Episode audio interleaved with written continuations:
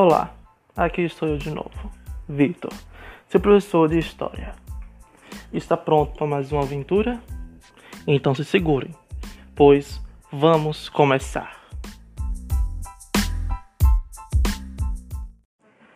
E o que foi a guerra no Atlântico?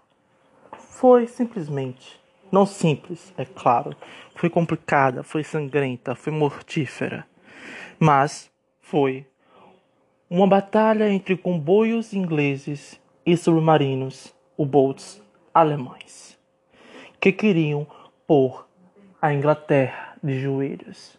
Hitler bombardeava a Inglaterra de dia e de noite, e seus submarinos bombardeavam os navios que vinham com carga, suprimentos vitais para manter a Inglaterra de pé. Os únicos navios que não eram atacados, os únicos comboios que não eram atacados, no caso, eram os comboios com bandeira dos Estados Unidos, pois Hitler não queria de nenhuma forma os Estados Unidos na guerra, pois ele saberia, pois ele sabia no caso, que era um problema a ser evitado. Mas, mas isso tudo está prestes a mudar. Como sabemos, desde a década de 30, o Japão vem travando uma guerra contra a China.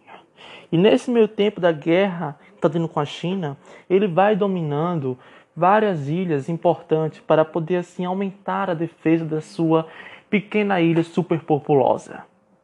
E ele se aproveita da queda da França para atacar a Indochina francesa, mas tem graves consequências, que é os Estados Unidos. Os Estados Unidos, após saberem que o Japão dominou a China francesa, congela todos os aditivos do Japão. O petróleo, borracha que eram enviados pelo Japão não são mais permitidos ser enviados. Era uma resposta clara para o Japão.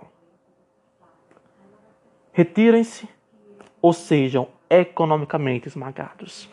O Japão, por ser altamente populoso, precisava daqueles recursos para continuar sua guerra.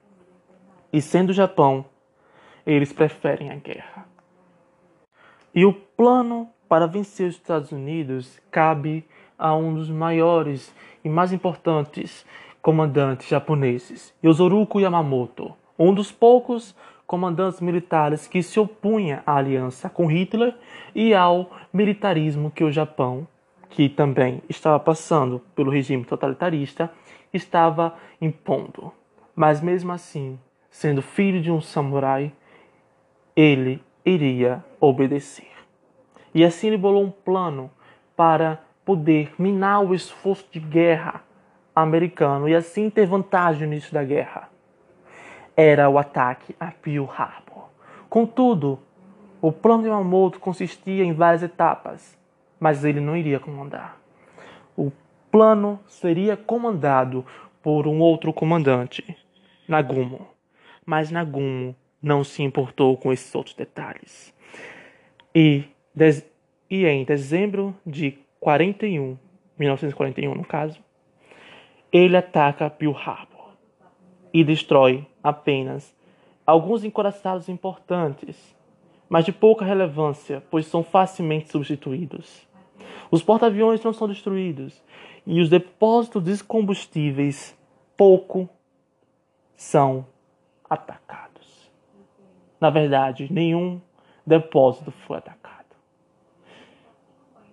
Yamamoto, após o ataque a Pearl Harbor, disse: Creio que despertamos um gigante há muito adormecido e o enchido de raiva e ódio, pois o combustível seria vital para a guerra no Pacífico. Voltando para a Europa, Hitler, após saber que os Estados Unidos declarou guerra ao Japão e que o Japão atacou os Estados Unidos, rapidamente declara guerra aos Estados Unidos e rapidamente seus submarinos irão atacar os comboios americanos. E é nesses ataques que em 42 o Brasil, após várias, vários embates diplomáticos com os Estados Unidos, corta relações com o eixo. O eixo, no caso, Itália, Alemanha e Japão. E o que faz? Hitler, sabendo disso, manda seus U-boats atacarem o Brasil. Muitos navios brasileiros são afundados.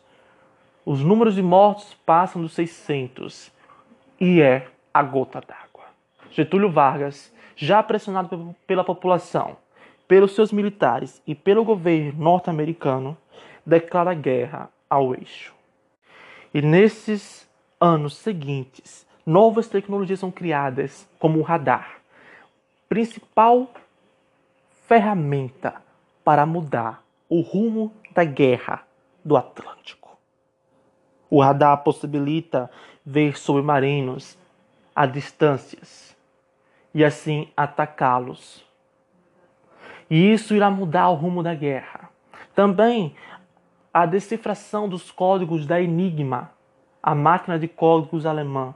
Agora os aliados sabem quando e onde os seus navios serão atacados, o que irá facilitar, modificar a sua rota ou preparar uma emboscada para os submarinos alemães.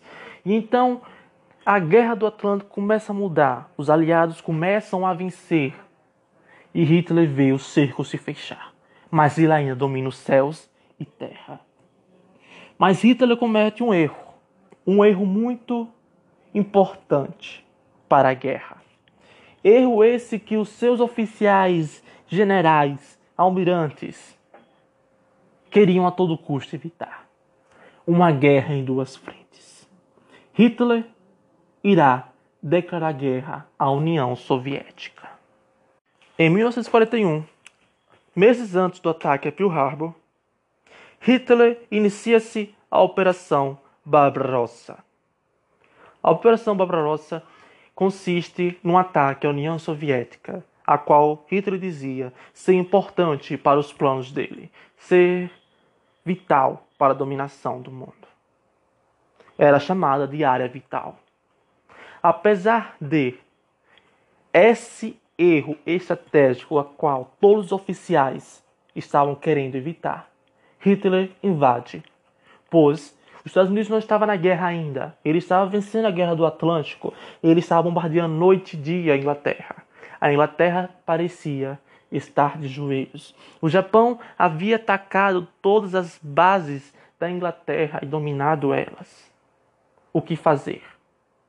Hitler, movido pelo seu ego e pelo seu orgulho e pela sensação de grandeza, irá atacar a União Soviética, criando uma nova frente. Creio que se Napoleão estivesse vivo, estaria mangando de Hitler por tal erro. Hitler, nos primeiros anos, irá levar vantagem na guerra. Mas tudo começa a mudar. Após ele dividir seu exército em quatro, um irá atacar Moscou, outro irá atacar os campos de petróleo no Cáucaso e outro Petrogado. Mas Hitler se depara com uma cidadezinha industrial com um nome peculiar, Stalingrado, a cidade de Stalin. E ele resolve destruí-la, dominá-la, já que seria um golpe duro para Stalin. Só que os planos estão contra Hitler.